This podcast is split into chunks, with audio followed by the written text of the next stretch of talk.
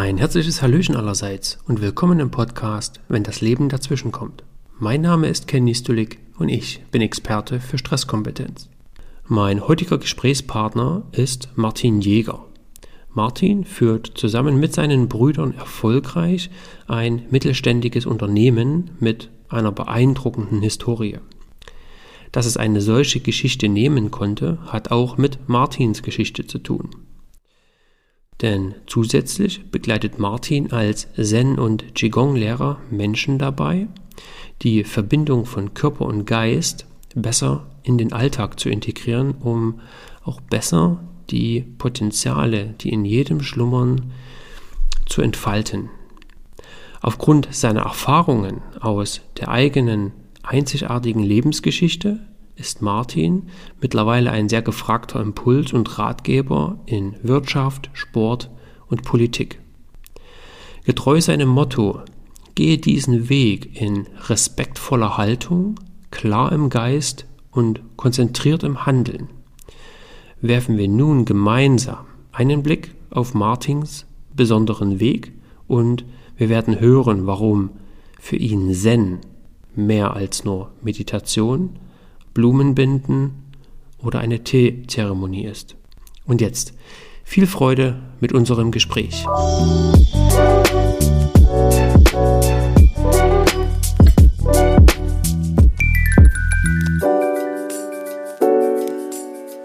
Martin, herzlich willkommen im Podcast.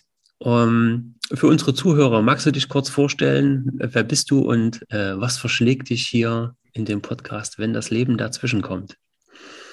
Lieber Ken, erstmal herzlichen Dank, dass ich äh, heute dein Gast sein darf. Ich freue mich äh, ganz besonders, äh, da wir uns ja nun schon äh, eine Weile kennen, dass ich einfach äh, mit dir auch mal auf diesem Weg über unsere Themen, die uns beide ja beschäftigen, einfach plaudern darf. Ja, mein Name ist Martin Jäger. Ich äh, komme aus dem Allgäu, das heißt aus dem Süden Deutschlands sozusagen und bin 46 Jahre alt und ähm, habe auf der einen Seite ein Unternehmen, das sich mit denkmalgeschützten Gebäuden beschäftigt und auf der anderen Seite ein Unternehmen, das sich mit, ja, ich nenne es einfach mal das Mainstream-Wort Achtsamkeit äh, beschäftigt. Äh, ich nenne das gerne immer äh, nicht Achtsamkeit, weil der Begriff schon ein bisschen verbraucht ist. Ich nenne das immer lieber, äh, wo sich mit Körper-Geist-Training beschafft. Das heißt, die Verbindung von Körper und Geist und dann in die Handlung zu kommen. Das ist die andere Firma, die ich habe. Und genau, ansonsten äh, bin ich in einer Partnerschaft, habe eine wundervolle äh, kleine Tochter und ähm, zwei Kaninchen, drei Schildkröten. Ja, das bin ich. Ähm, mit, mit deinen Firmen, die stehen ja nun natürlich jetzt extrem in, einem, in einer Differenz, beziehungsweise relativ an der einen Seite und auf der anderen Seite. Bist du schon immer bei diesem, ich sag mal, Körper-Geist, Achtsamkeits-Mainstream gewesen? Oder gab es einen, einen Punkt, wo du gesagt hast, okay, jetzt muss ich mir das mal genauer anschauen? Also ehrlicherweise hat mich äh, tatsächlich als, äh, als kleines Kind, so mit, mit sieben, acht, neun Jahren, habe ich mich schon angefangen, so ähm, die Welt so ein bisschen anzugucken und äh, mir zu überlegen, ja, was, was, was ist denn in dieser Welt real und was ist nicht real? Jetzt kann man sich natürlich vorstellen, wenn so ein kleiner Knirps sich da so diese Fragen stellt und dann so ein bisschen nach außen versucht, in den Dialog zu kommen, dann war das immer so, dass es äh, geheißen hat, ja, der Martin ist halt einfach äh, so ein bisschen, ähm, ja, ich würde mal sagen, verträumt, positiv verrückt und äh, damit hat man das immer abgetan und da konnte ich nicht so richtig in den Dialog gehen. Mhm. Ich habe aber nicht aufgegeben äh, und habe dann äh, eben so in der spätpubertären Phase hat mich das dann äh, wieder extrem beschäftigt und da habe ich dann sozusagen äh, angefangen äh, zu überlegen, ähm, wie ich denn diesen äh, Aspekt, den ich immer gespürt habe in mir drin, so eine, ich würde es mal so als eine unbestimmte Sehnsucht, die da irgendwie da war, ohne dass ich jetzt irgendwie traurig war. Also ich war immer ein sehr lebensfrohes, ein lebensglückliches Kind. Aber diese Sehnsucht äh, habe ich versucht, äh, zu äh, der nachzugehen, was denn da ist. Und ähm, hatte dann immer wieder die Erlebnisse, und ich glaube, jeder von äh, deinen Hörerinnen und Hörern kennt das auch, und wir zwei kennen das auch, dass man sich dran erinnert, dass es äh, als Kind Momente gab, in denen man einfach total glücklich war. Mhm. Und das waren jetzt gar keine spektakulären äh, Sachen, sondern das kann einfach beim Fahrradfahren gewesen sein oder wenn man ein Lied gesungen hat oder wenn man einfach äh, auf der Wiese herumgetollt ist. Und äh, ich habe mir dann immer vorgestellt, diesen, diesen Zustand müsste man doch ausdehnen können. Das heißt, dass dieses Glück müsste man doch irgendwie festhalten können. Und ähm, das habe ich aber natürlich nicht geschafft äh, und habe dann einfach äh, versucht zu gucken, gibt es denn da irgendwie Möglichkeiten, dass man, dass man da irgendwie äh, sich mit den Themen so beschäftigen kann, dass man auch in Dialog mit anderen Menschen diesbezüglich kommen kann. War schwierig, weil meine Freunde dann immer natürlich gesagt haben, ach du mit deinem Krams da immer, äh, das hat doch keinen Wert, in äh, Anführungsstrichen. Und ich habe es dann tatsächlich so mit 17, 18 wieder verloren, habe gedacht, ja gut, das ist jetzt einfach so ein Krams. Und ähm, erst so, als ich dann im, im Studium war, als äh, Bauingenieur, so mit, ja, äh, war das ein, 22, kam das dann wieder. Ähm, aber natürlich kann man sich vorstellen, ein Bauingenieurstudium, so äh, quadratisch, praktisch, äh, alles so auf die Wissenschaft ausgerichtet, äh, war da auch nicht groß die Möglichkeit, äh, da in Resonanz zu gehen. Mhm. Und ähm, insofern war das dann so, dass ähm, auch da das wieder ein Stück in den Hintergrund äh, geraten ist. Und äh, dann kam bei mir ja äh, das so, mein Vater, der hatte ein, kleines äh, Unternehmen, so einen kleinen Holzbaubetrieb mit, mit vier Zimmerleuten und der ist dann von heute auf morgen erkrankt und dann hieß es, Martin, äh, auch wenn du jetzt noch mitten im Studium bist, du müsstest jetzt da irgendwie in dieser Unternehmung äh, da einsteigen, sonst geht's da nicht weiter. Und das habe ich dann gemacht und das hat dann dazu geführt, dass diese geistigen Dinge erstmal ganz in den Hintergrund geraten sind. Und ähm, ich konnte dann relativ schnell meinen äh, älteren Bruder begeistern, mit in die Firma einzusteigen, weil ich gedacht habe, so eine Zimmerei mit, mit vier Leuten, das ist zwar schön, aber ich würde mich gerne lieber mit alten, denkmalgeschützten Gebäuden befassen. Mhm. Und äh, da, äh, mein Bruder und ich haben immer gescherzt und haben immer dann damals gesagt, Mensch, so alte Häuser und äh, junge Frauen, das ist doch, das ist doch eine tolle Geschichte. So, ähm, und ja, die Geschichte kennst du dann ein bisschen. Also für die Hörer, das ging dann weiter, dass wir die Firma, die ist dann gut gewachsen. Irgendwann haben wir unseren jüngeren Bruder noch dazugeholt.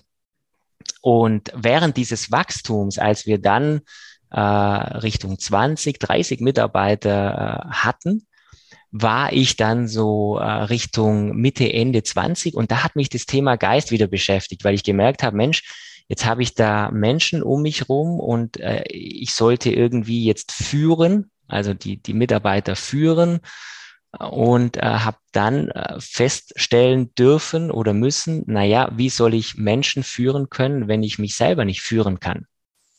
Mhm. Und dieser Engpass, sage ich mal, hat mich dann äh, erahnen lassen, jetzt, Martin, ist die große Chance, äh, das Geistliche wieder in den beruflichen Kontext einfließen zu lassen, ohne dass immer dich alle für verrückt halten. Weil das hat wiederum jeder verstanden, dass das wichtig ist, dass man äh, da ein Tool braucht. Und diese ganzen Tools, die es da auf dem Arbeitsmarkt gab und auch heute noch gibt, die sind ja zum Teil großartig. Da kann man dann äh, die Persönlichkeiten in bestimmte Sparten einteilen.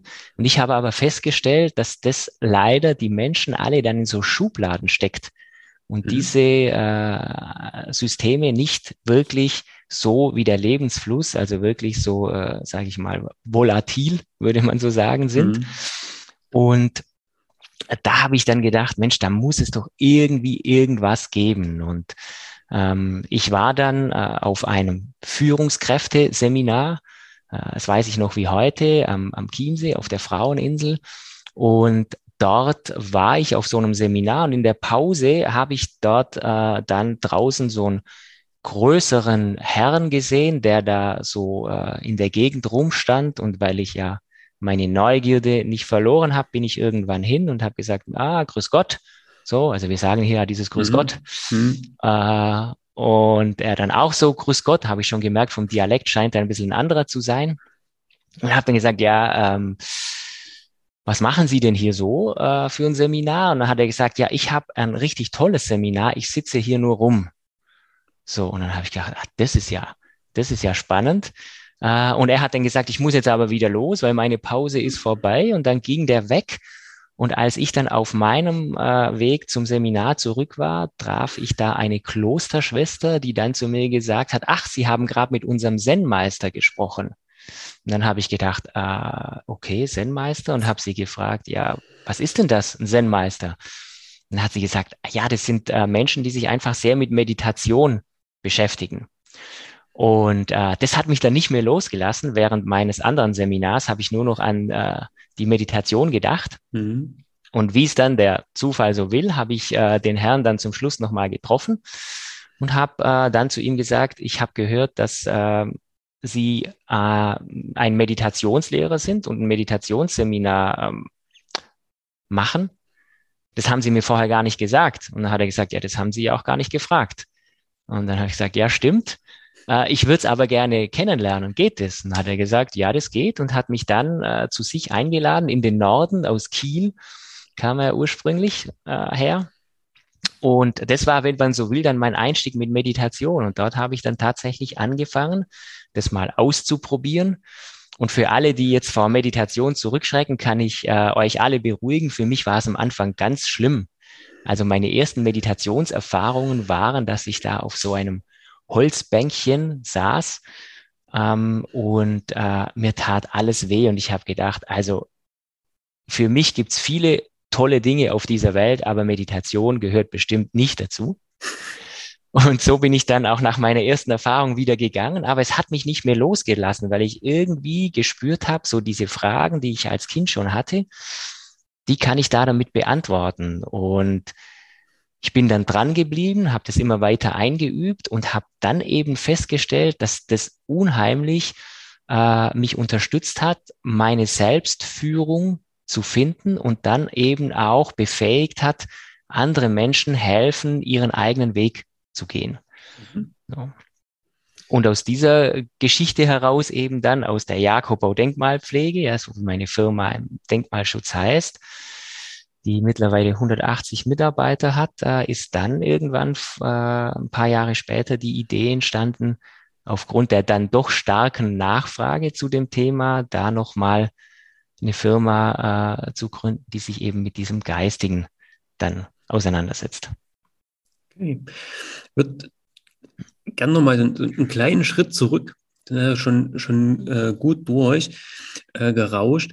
Aber dieser Prozess, okay, ich muss jetzt mal ein Führungskräfteseminar belegen, war das von heute auf morgen da oder ist das so Stück für Stück gewachsen? Hast du dich selber wieder immer hinterfragt oder ist es an dich herangetragen worden? Ja, also das ist spannend, äh, dass du das fragst, weil da fällt mir tatsächlich ein, der Auslöser da dafür war, dass ich gemerkt habe, diese Führungsaufgaben so äh, als junger Kerl habe ich gemerkt, so boah, das ist ein ganz schönes Brett, das ich da bohren muss und ähm, hatte das Gefühl, ähm, Vater war nicht mehr da und jetzt keine ältere Person, die ich da äh, fragen konnte.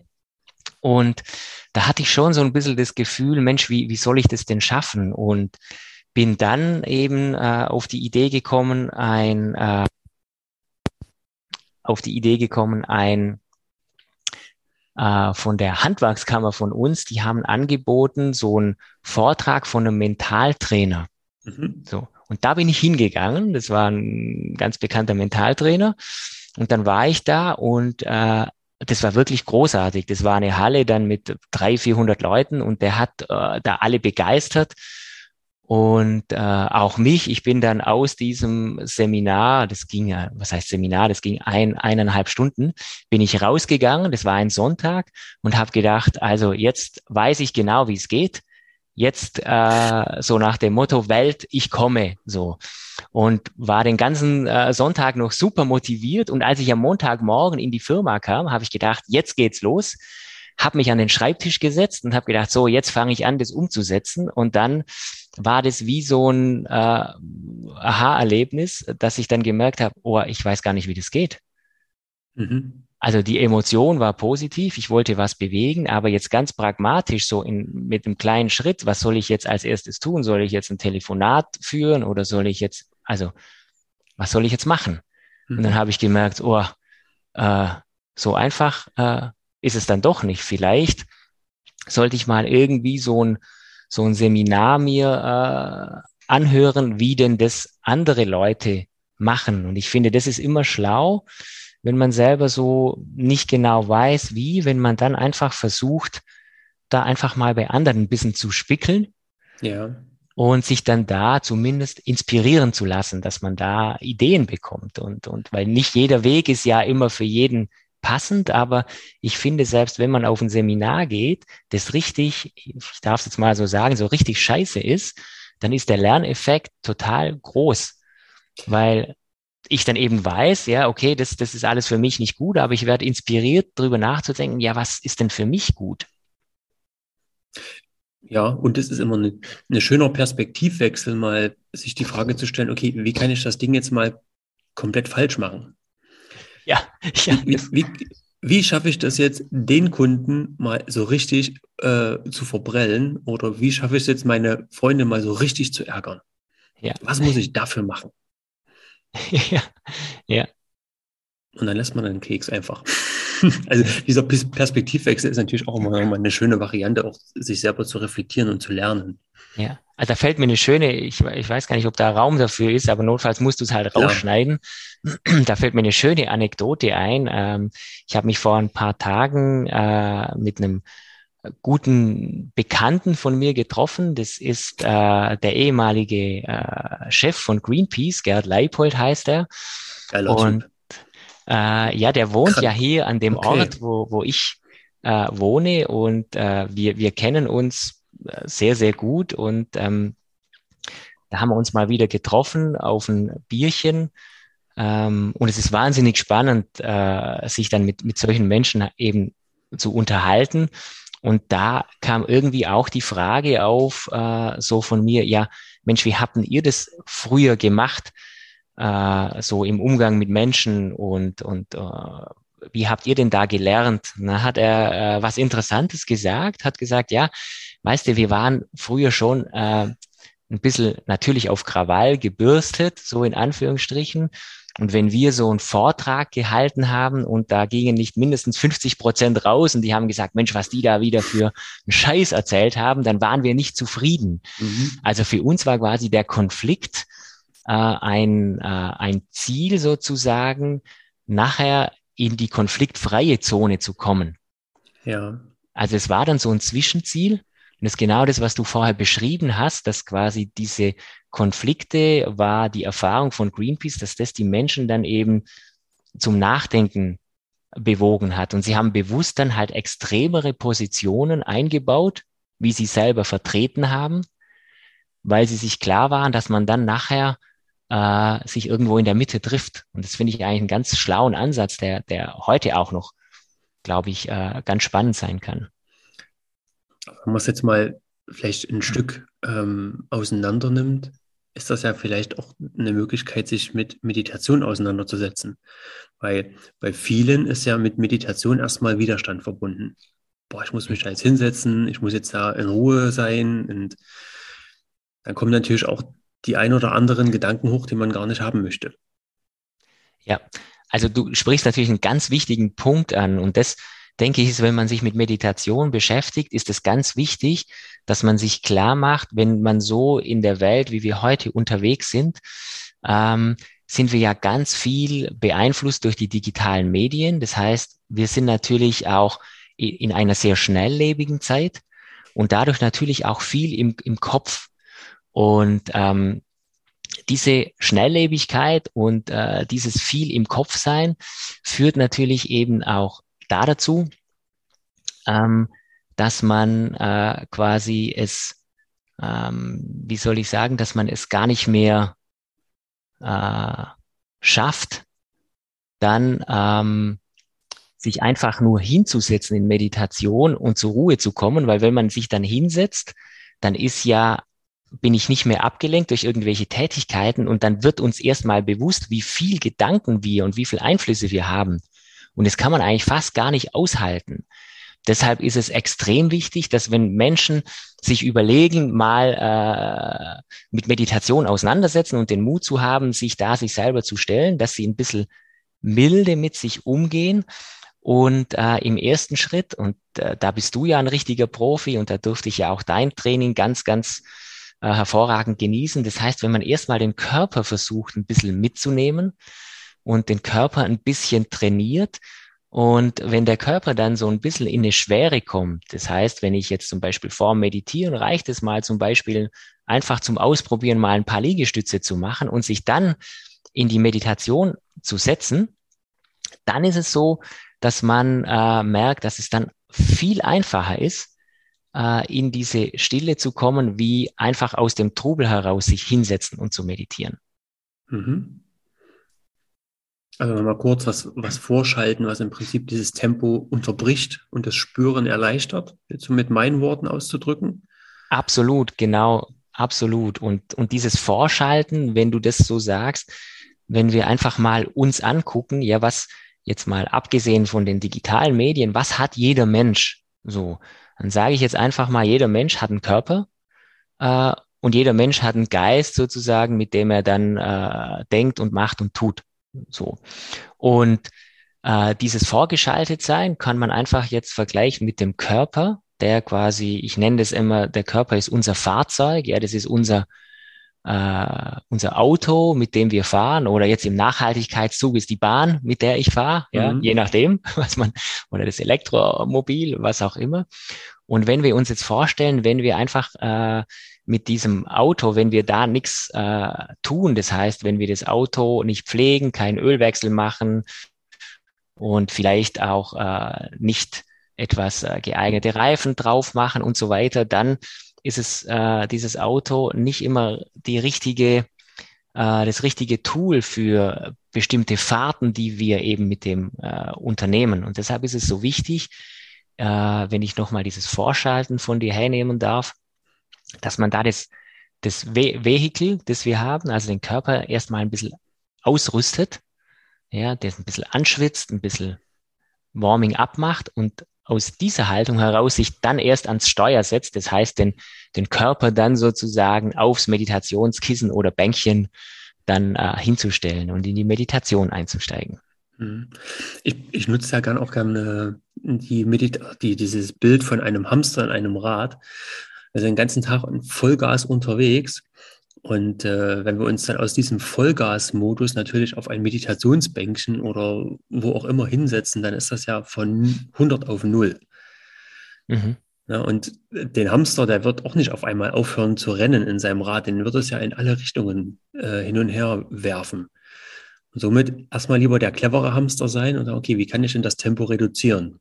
Ja, und mhm. vielleicht sind dann die Liegestütze oder dieses Vorschalten genau der Modus, etwas cleverer zu sein und das Tempo erstmal zu reduzieren, was den Einstieg natürlich in eine kurze Ruhephase oder ein Innehalten ähm, deutlich erleichtern kann.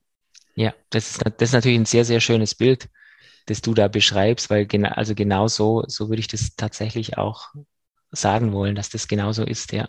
Hm. Wenn wir jetzt bei deinem, bei deinem Weg äh, wieder sind, beziehungsweise darauf zurückkommen, Jetzt hast du diesen, diesen Typen aus, der, aus dem Norden kennengelernt und hast du deine ersten Erfahrungen gesammelt und warst erstmal so, boah, das ist ganz schön anspruchsvoll, dieser Keks mit dieser Meditation. Mhm. Wie ging denn deine Reise dann weiter? Anscheinend machst du es ja noch. Also irgendwas muss es ja bewirkt haben. Ja, ja, also das war dann so, dass so nach äh, zwei, drei Jahren äh, hatte ich dann auch wieder mal so ein Training, so ein Meditationstraining mit diesem äh, Zen-Lehrer, mit diesem Zen-Meister. Und ähm, erinnere ich mich auch noch sehr gut dran, wie er dann zu mir gesagt hat, Mensch, Martin, also das mit diesem spirituellen Gedöns, das ist ja bei dir alles okay, aber dein Körper, das ist wirklich eine einzigste Katastrophe. So, ich sage, ja, wie meinst du das? Und er sagt, ja, der ist einfach äh, völlig äh, untrainiert. Es fühlt sich an, wie wenn du mit einem äh, Golf durch die Gegend fährst, der 500 PS hat. Aber da ist die Karosserie ist viel zu leicht. Äh, da müssen wir irgendwie irgendwas tun. Und er hat es dann immer so schön gesagt, da müssen wir irgendwie was tun. Ja, dann mhm. hatte man das Gefühl, er, er macht da auch irgendwas. Aber über die Jahre habe ich dann immer gelernt, das ist natürlich eine, eine tolle Floskel von so einem Zen-Meister. Er macht ja gar nichts, also er muss das alles selber machen. Was am Ende aber natürlich toll ist, weil du dann am Ende selber äh, die Erfahrung machst, dass, dass du es selber geschafft hast. Ja, ist natürlich eine tolle Sache, äh, jetzt im Nachhinein betrachtet.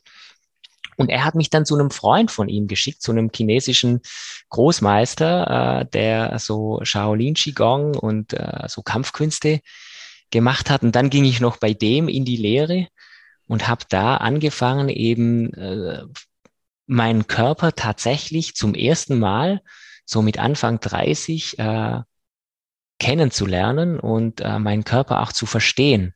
Auch zu verstehen, äh, die, äh, ja, die, die Beschränkungen, die man, die jeder von uns so hat. Ja, mal, mal fühlt man sich ein bisschen unbeweglicher, mal ein bisschen beweglicher. Mhm und auch zu hinterfragen, ja, wieso ist es so und was kann man da tun, dass ich, dass ich mich in meinem Körper einfach wohler fühle. So und äh, da habe ich eben wunderbare Techniken kennengelernt von von diesen beiden Lehrern, also von dem Zen-Meister auf der einen Seite und von dem äh, Qigong-Großmeister auf der anderen Seite.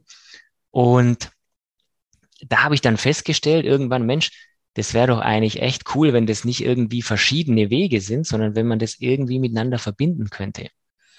Und ähm, habe dann äh, ein Gespräch mit den beiden geführt und beide waren sofort äh, Feuer und Flamme und haben mir dann erzählt, dass in früherer Zeit das auch so war, dass sowohl in der traditionellen Zen-Meditation äh, das Qigong eine große Rolle gespielt hat, Mhm. Und dass auch im traditionellen äh, chinesischen Qigong auch da die Zen-Meditation eine ganz große Rolle gespielt hat. Also dass die Menschen auch damals schon vor über 3000 Jahren versucht haben, Körper und Geist in eine Harmonie oder in eine Balance zu bringen.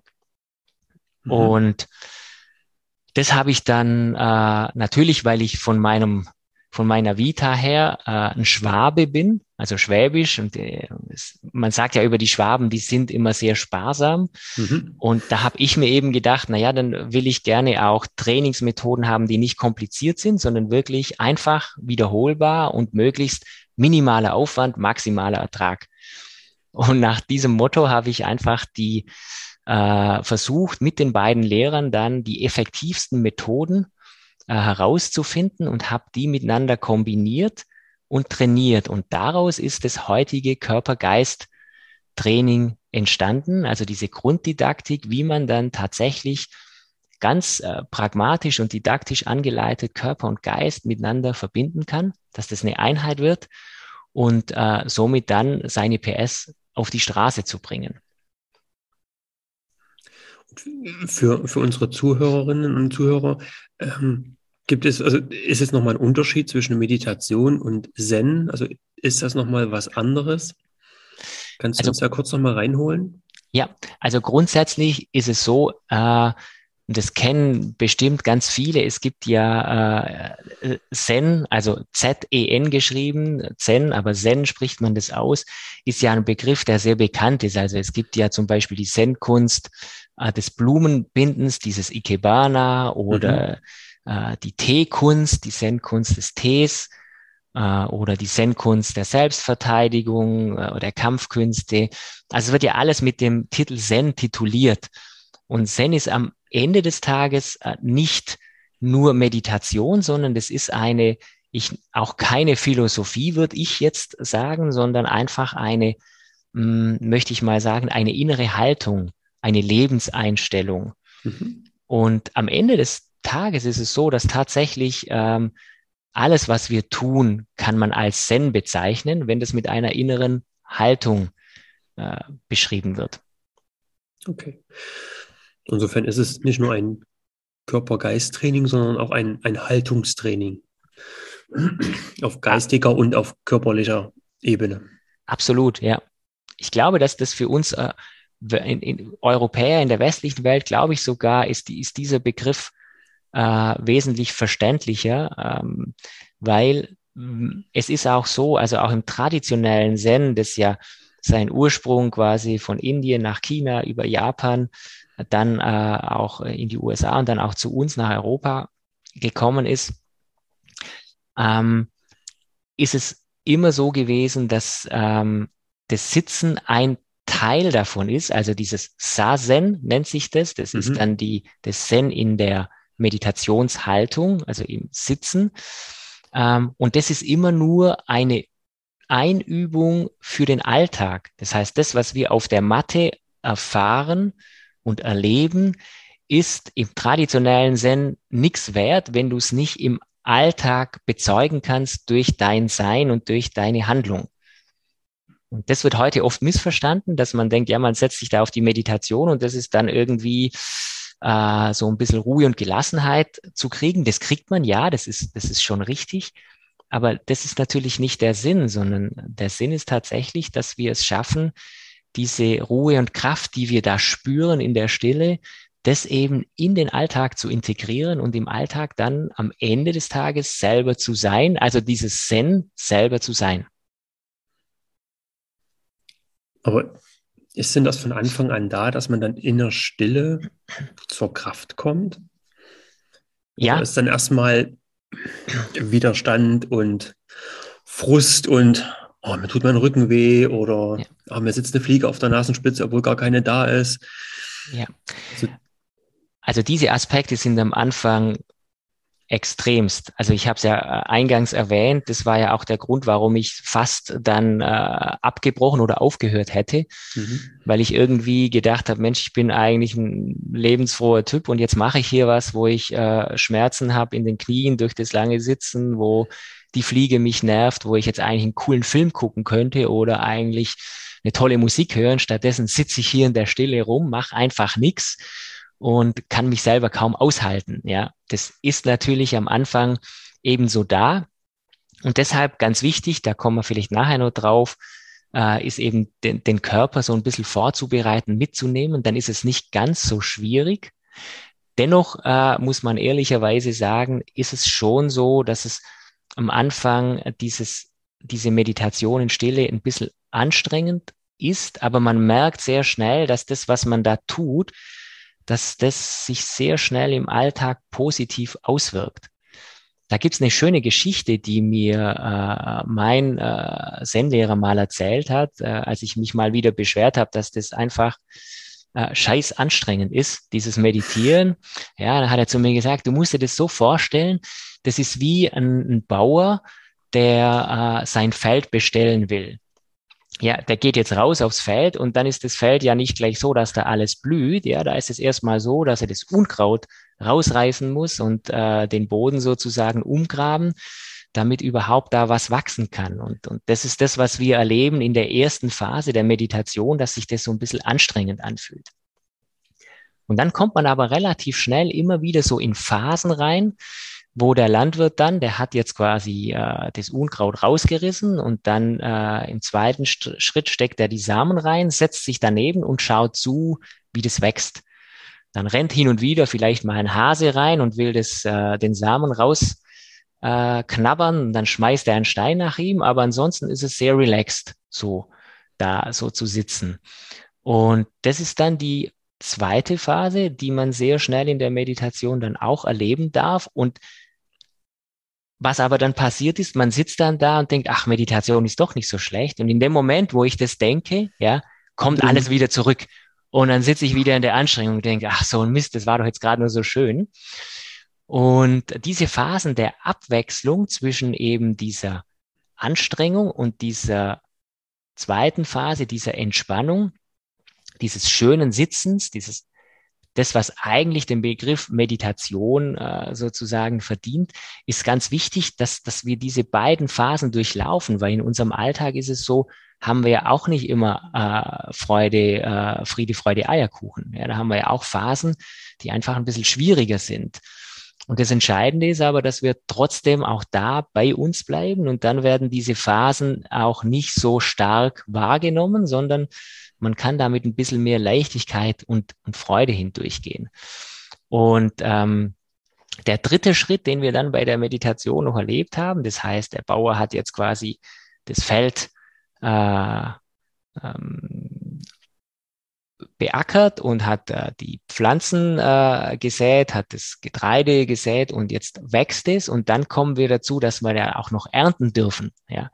Und das ist die dritte Phase in der Meditation, wo man einfach dann, äh, wenn man schon ein bisschen geübt hat, so nach zwei, drei Monaten, wenn man da wirklich so jeden Tag versucht, so 10, 15 Minuten zu meditieren, erlebt man tatsächlich immer wieder so Phasen, die dann so sind, ähm, ja, das zu beschreiben ist echt schwer, aber das, das, das, man kann sich das so vorstellen, wie wenn man einfach äh, ein schönes, äh, tolles Glas Wasser trinkt und sich dann einfach erfrischt fühlt oder man einfach was Tolles isst, was einem wirklich, wo man schon beim Essen merkt, boah, das tut mir echt gut. Das ist so diese dritte Phase. Und bis dahin muss man gut durchhalten, weil wenn man diese Phase dann mal geknackt hat, dann hilft einem das auch wieder durch die Phasen durchzugehen, die, die nicht so schön sind. Mhm. Und wenn du sagst jetzt so 10, 15 Minuten, ist mhm. das das, äh, wo du sagst, das wäre eine Zeit, mit der man beginnen könnte? Ja, also 10, 15 Minuten würde ich, äh, wenn es einem schwer fällt, so wie es mir auch äh, schwer gefallen ist, dann würde ich tatsächlich mit 10 bis 15 Minuten anfangen. So die optimale Zeit äh, sind so tatsächlich so 25 Minuten. Okay. Wie, wieso 25 Minuten? Deshalb, weil in dieser Zeit, dieser 25 Minuten, kommt man so gefühlt, würde ich sagen, so, das ist tatsächlich bei ganz vielen Teilnehmern, die ich betreuen dürfte, äh, ist es ganz ähnlich. Die meisten kommen so nach Minute 11, 12 an diese Hindernisse. Es heißt, man sitzt da und fragt sich, oh, was mache ich hier eigentlich? Und mein Knie äh, juckt und meine Nase juckt und äh, mir tut es weh und eigentlich will ich aufhören. Und wenn man da einfach schafft, trotzdem äh, sitzen zu bleiben, also ich sage einfach irgendwie da durchzugehen, ist es dann so, dass so ab Minute 12, 13 äh, man da sitzt und denkt so, immer, eben noch wollte ich doch wegrennen und jetzt finde ich eigentlich Meditation ganz toll. Und dieser Zustand wiederholt sich dann nochmal so bei Minute 16, 17, also dass man da nochmal in diese Krise reinfällt. Mhm. Und dann so äh, danach, so ab Minute 18, 19, kommt man da wieder raus und fühlt sich dann wieder gut. Und so ist es in diesen 25 Minuten, dass man eben zwei, dreimal diese Erfahrung macht, dass äh, diese Bewertung von mir, dass es irgendwie jetzt noch ganz schlimm war und äh, ich das gar nicht aushalten konnte und dann die Erkenntnis, dass äh, ich gar nicht verstehe, was da so schlimm war und dass es mir äh, eigentlich total gut geht. Das brennt sich dann so einfach in unsere Erfahrung ein und damit auch natürlich in unser tägliches Leben. Und dadurch ist es eine, eine ganz große Unterstützung, die uns dann auch hilft im Alltag, eben äh, da nicht nur äh, quasi so gerade mal durchzukommen, sondern wirklich auch freudvoll und kraftvoll durch so einen Tag durchzugehen. Aber ich möchte nochmal wirklich an der Stelle betonen, äh, an äh, unsere lieben Hörerinnen und Hörer, seid da nicht zu streng mit euch, wenn man es wirklich so schafft, am Anfang so 10, 15 Minuten so sich zum Beispiel vornimmt, ich mache das jetzt von Montag bis Freitag und am Wochenende lasse ich Wochenende sein, dann ist es schon sehr, sehr gut und äh, dann, äh, glaube ich, macht ihr da schon ganz viel für euch und, und euren Weg zu euch selbst. Was muss man denn da machen bei Meditation? Also man setzt sich ja nicht einfach auf den Stuhl und mach jetzt mal die Augen zu. Oder ja. ist das so einfach? Ja, also das hört sich so einfach an, äh, sich hinsetzen und das ist wie wenn, wenn äh, viele, wo Meditation ist ja jetzt mittlerweile in, in vieler Munde und es wird viel drüber gesprochen. Ähm, und man hört dann immer wieder, es geht bei der Meditation darum, sich hinzusetzen und nicht zu denken. Ähm, und da kann ich aus meiner über 20-jährigen Erfahrung sagen, na ja, dieses Nicht-Denken ähm, ist so in der Form, wie man das so denkt, nicht möglich, ja, weil wir haben unsere Sinne, das heißt, wir haben Geräusche, wir spüren, wir hören, wir schmecken, wir riechen. Äh, das heißt, wir haben eine permanente Einwirkung auf uns, dass auch immer wieder Gedanken produziert werden. Ja. Mhm. Das Entscheidende ist aber, dass wir eben es schaffen, uns quasi ähm, nicht von diesen Dingen, die da sind und auch sein dürfen, vereinnahmen zu lassen, sondern dass wir es schaffen, ganz bei uns zu bleiben. Das heißt, die Japaner nennen das, dass ähm, wir unser Zentrum, das Zentrum des Menschen, ja, ist bei den äh, Japanern, die nennen das das Hara, das ist im Unterbauch. Die Chinesen nennen das das untere Tantien oder bei uns in, in Europa wird es die Leibesmitte genannt. Das ist mhm. alles so ein Bereich um den Bauchnabel herum. Und dort liegt auch äh, eben das Kraftzentrum. Und im Gehirn sozusagen äh, ist ja auch äh, das Hirn, ja, das Geist, Hirn, wenn man so will, also die Gedanken, wo einfach permanent da irgendwie arbeitet. Und jetzt ist es äh, wichtig, auch diese Gedanken nicht zu verteufeln, weil die Gedanken sind ja wichtig für uns, damit wir in unserem Alltag bestimmte Dinge einfach gut umgesetzt kriegen. Wichtig ist nur, dass äh, das Kommando bei uns die Leibesmitte übernimmt. Das heißt, das Bauchgefühl, das Bauchhirn, dass das dann den Gedanken quasi sagt, äh, was zu tun ist, so dass, dass die das Bauchhirn unterstützen können. Ja, wir kennen das oft, wir hatten so ein Bauchgefühl und waren uns eigentlich sicher, dass wir jetzt äh, das so tun wollten und haben dann aber das zu sehr rumgegrübelt und haben es dann eben doch nicht gemacht und haben nachher gesagt, Mensch, eigentlich habe ich es doch gewusst. So, und dieses Ich habe es doch gewusst, das kommt, wenn man da mal so körperlich reinspürt, tatsächlich eben vom Bauch. Und deshalb ist es so, wenn man anfängt zu meditieren, ist es so, dass man es äh, einfach mal so machen sollte, dass man sich hinsetzt.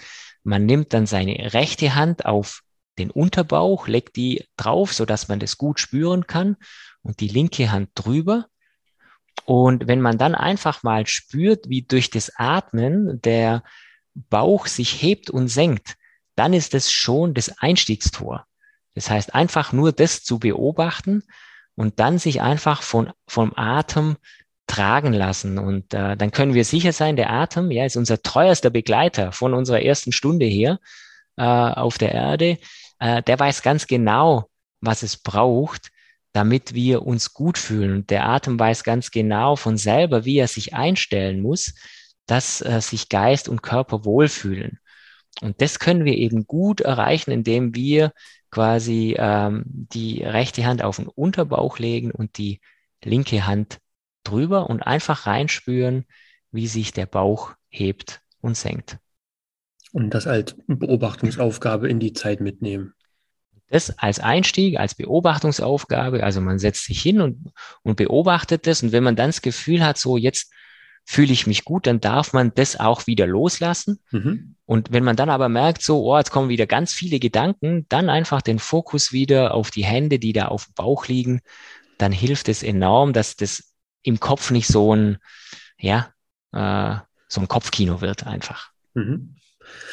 Und du hast vorher schon erzählt, dass du sag mal, mit deinen beiden Lehrern zusammen so eine Didaktik entwickelt hast, um mhm. da vielleicht auch den, diese Verbindung und den Zugang zu Körper und Geist ein bisschen zu vereinfachen. Mhm. Kannst du uns da nochmal ein, ein kleines bisschen was drüber erzählen? Weil das ist ja dann nicht nur, so wie ich es jetzt gerade verstanden habe, hinsetzen und bisschen äh, die Körpermitte beobachten, sondern da wird ja, denke ich mal, was davor oder danach kommen. Genau, also ähm, was wir festgestellt haben ähm, in dieser ähm, oder was ich festgestellt habe durch das Zusammenführen dieser beiden Übungen, ist es so, dass es absolut Sinn macht, es nicht entkoppelt zu machen. Das heißt, dass ich jetzt also zum Beispiel am Morgen jetzt meditiere und wenn ich jetzt einen Sport mache, zum Beispiel Joggen oder Krafttraining oder ich mache ein tolles Personal Training bei dir und dann sozusagen am, am Abend äh, das Training zu machen. Hm, das kann man machen und das ist auch, äh, natürlich tut einem das gut, aber einen höheren Effekt hat man tatsächlich, wenn man das unmittelbar koppelt. Das heißt, ich setze mich jetzt zum Beispiel zehn Minuten auf die Matte und meditiere Und im Anschluss ist es dann so, dass ich unmittelbar nach diesen zehn Minuten aufstehe und in eine Körperübung gehe. Und optimalerweise dann nach dieser Körperübung wieder in die Meditation gehe, damit ich so einen Wechsel zwischen Stille und Dynamik habe. Ähm, und der Sinn darin ist, dass wir in unsere Kraft kommen. Und wann sind wir in unserer Kraft? Ja, wir sind, man kann es mit so einem äh, Seiteninstrument gut vergleichen. Ja, wann, wann gibt äh, eine Gitarre den schönsten Ton? Das ist nicht, wenn die Seiten zu schlaff sind. Und es ist auch nicht, wenn die Seiten zu starr gespannt sind. Also das heißt, äh, wir sollten nicht zu sehr in der Entspannung sein und auch nicht zu sehr in der Anspannung, sondern diese mittlere Spannung, das ist das, was für unseren Körper und Geist tatsächlich ähm, diesen Motor entfacht, der äh, heutzutage einfach als Lebensfreude bezeichnet wird. Mhm. Und um eben das zu trainieren, in diese mittlere Anspannung zu kommen, ist es äh, sehr, sehr ratsam, eben diese Meditation, diese Stille, diese Entspannung mit dieser Dynamik so zu koppeln, dass es unmittelbar aufeinander folgt, damit wir eben das optimale Training haben, wie es im Alltag auch ist. Ja, da habe ich ja auch Situationen, da bin ich ganz entspannt, trinke ein schönes Tässchen Kaffee, mache es mir ein bisschen gemütlich und danach gehe ich wieder rein und habe dann äh, wieder irgendein Meeting oder irgendeinen Termin, wo es wieder anstrengend wird. So. Also man, man trainiert im Prinzip diesen Wechsel zwischen Anspannung und Entspannung, um vielleicht auch seine Grenzen besser kennenzulernen. Wann bin ich denn jetzt mal angespannt und wann ist die Grenze zur Überspannung? Und wann bin ich entspannt und wann ist vielleicht, wann bin ich erschlafft oder komplett äh, erschöpft?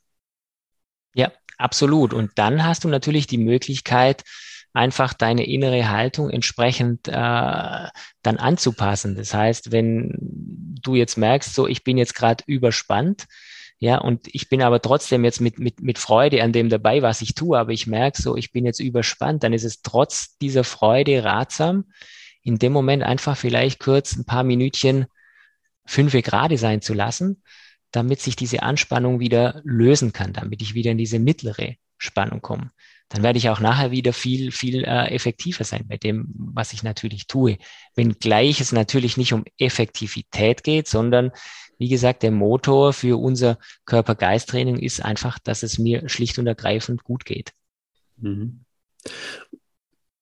Gibt es denn Möglichkeiten, ein Körper-Geist-Training mit, mit dir zu machen oder jetzt mit, mit dem, du hast gesagt, du hast ja noch eine zweite Firma, die sich genau damit beschäftigt. Also kommt man da ran oder muss man da alleine mitarbeiten? Ja, also da vielleicht nochmal äh, ganz kurz den, den Bogen gespannt. Ist es so, dass ich ja dann eben richtig Spaß dran gefunden habe an diesem, an diesem Training des Körper-Geist-Trainings und eben dann diese Firma gegründet habe, weil immer mehr Menschen gekommen sind und gesagt haben, Mensch, kannst du uns das nicht zeigen? Und ich habe aus meinem Kontext heraus einfach mit, mit Verantwortungsträgern und Führungskräften angefangen. Äh, und wenngleich ich äh, auch an die Hörerinnen und Hörer sagen möchte, als zum Beispiel auch äh, äh, Mutter oder Vater, ja, sind genauso Verantwortungsträger wie jetzt der Manager. Das wird immer so ein bisschen äh, abgetan, aber als, als Vater weiß ich, dass, dass das genauso äh, ein Verantwortungsträger ist. Und da habe ich eben angefangen zu üben und äh, ein paar Jahre nachdem ich geübt habe, kam ich über Umwegen dann, äh, bekam ich eine Anfrage vom Profisport und habe dann angefangen, äh, am Anfang des, des German Sailing Team äh, in Kiel da äh, zu betreuen. Und äh, dann kam auch der Profifußball dazu. Und dann habe ich dann sehr schnell gemerkt, ähm, Mensch, die Unternehmer und die Sportler, ähm, denen geht es ja beiden ums Gleiche. Also beiden wollen, beide wollen, dass es äh, ihnen gut geht. Und dann habe ich angefangen, äh, auch diese beiden Dinge miteinander zu kombinieren. Das heißt, dass der Unternehmer oder die Führungskraft eben vom Profisportler viel lernen kann und umgekehrt auch.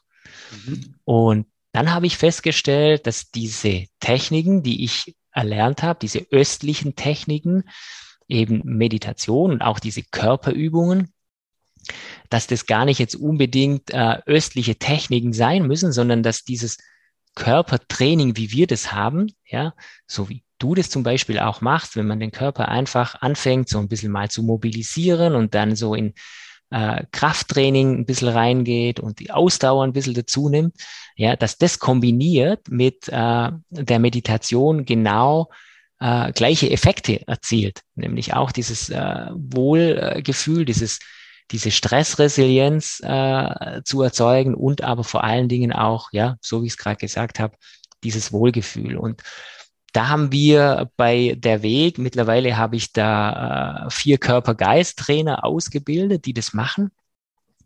Und äh, wir haben das bisher immer so gemacht, dass wir ehrlicherweise keine große Werbung gemacht haben, sondern wir hatten das Glück, dass wir einfach so rumgereicht wurden oder empf empfohlen wurden, dass das, äh, dass wir da immer sehr, sehr äh, voll waren äh, und auch sehr voll sind. Aber ganz viele Menschen kamen eben äh, auf uns zu und haben gesagt, Mensch, es wäre doch schön, wenn das einfach einer breiteren äh, Masse äh, dieses Training bekannt gemacht werden könnte. Und wir haben dann so ein bisschen auch aus Idealismus vor ein paar Jahren angefangen, an der Uni hier in, in Stuttgart äh, das zu unterrichten, dürfen da mittlerweile auch ein Wahlpflichtfach begleiten, wo quasi im Rahmen der Persönlichkeitsentwicklung die Meditation und dieses Körper-Geist-Training auch eine, eine, große Rolle spielt.